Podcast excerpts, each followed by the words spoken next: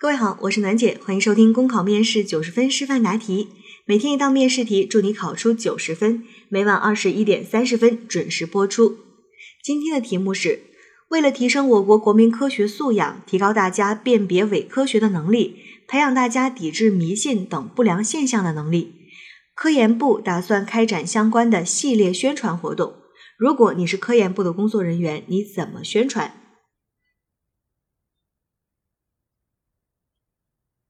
这是一道计划组织类、宣传类的题目。这类的题目呢，我们已经答过很多了，所以相对来说会比较熟悉。我们要做的就是做好前期筹备，然后呢，通过多种方式，或者是针对不同的群体去开展宣传。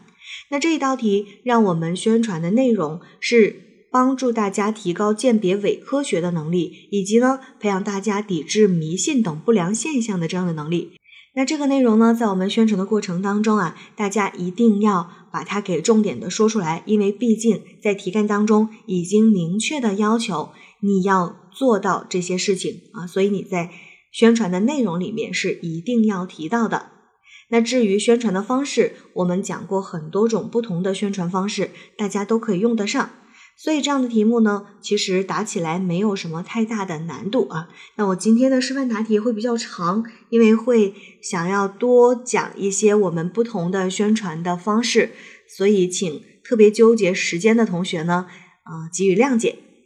考生现在开始答题。科技是国家强盛之基，创新是民族进步之魂。全面提高国民的科学素养，才能稳健地走向科技强国大道。让人民群众增强辨别真伪信息的能力，对于普及科学知识意义重大。作为科研部的工作人员，针对此次宣传工作，我将通过以下步骤开展：首先，调查研究组织队伍，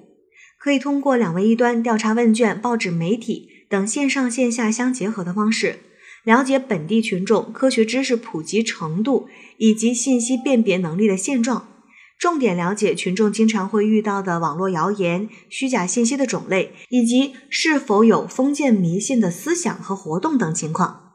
此外，科学普及是一项专业性非常强的工作，因此要选择业务素质高、专业能力强、具有良好的沟通能力的人来进行具体讲解。所以，我会招募一批有相关专业知识的志愿者来参与此项活动，并对他们加强培训，提高全体人员的专业水平。以确保我们的宣传活动高质量开展。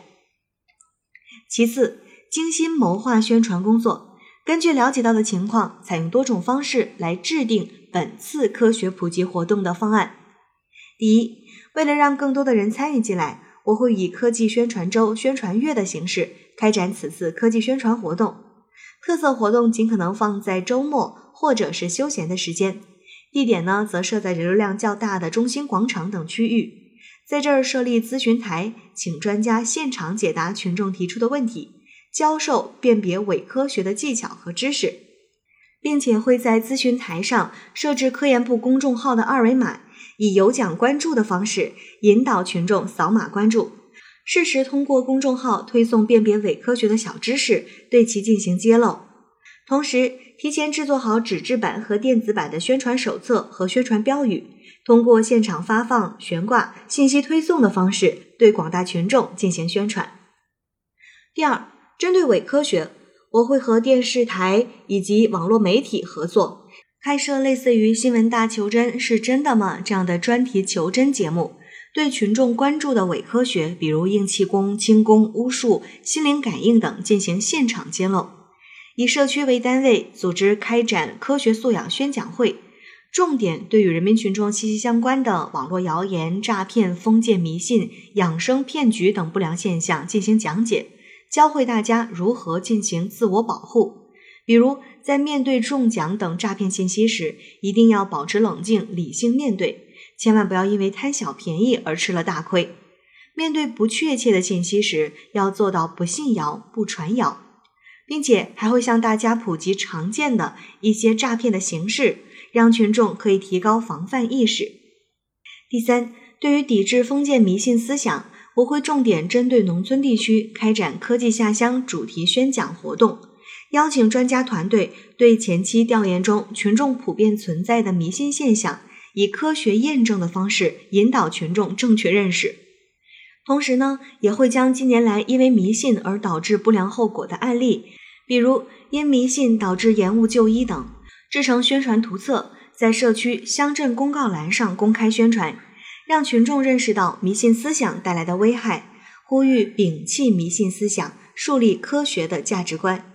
我还会利用抵制迷信热线、官方微信、微博等渠道，开展抵制迷信我有责专题宣传活动，以有奖举报等方式，发动群众揭露身边的迷信活动，并自觉抵制迷信思维，营造出崇尚科学的良好氛围。最后，提升全民科学素养，需要长抓的韧劲儿、抓长的恒心，持之以恒，久久为功，长期开展类似的宣传活动。真正让科学理念、科学精神在人们心里扎下根来，在全社会形成尊重知识、尊重人才、尊重创造的新风尚。考生答题结束。好了，今天的内容就分享到这儿。广西的同学添加微信幺八零零七七幺幺幺八幺，了解更多考试内容。我是楠姐，明天见。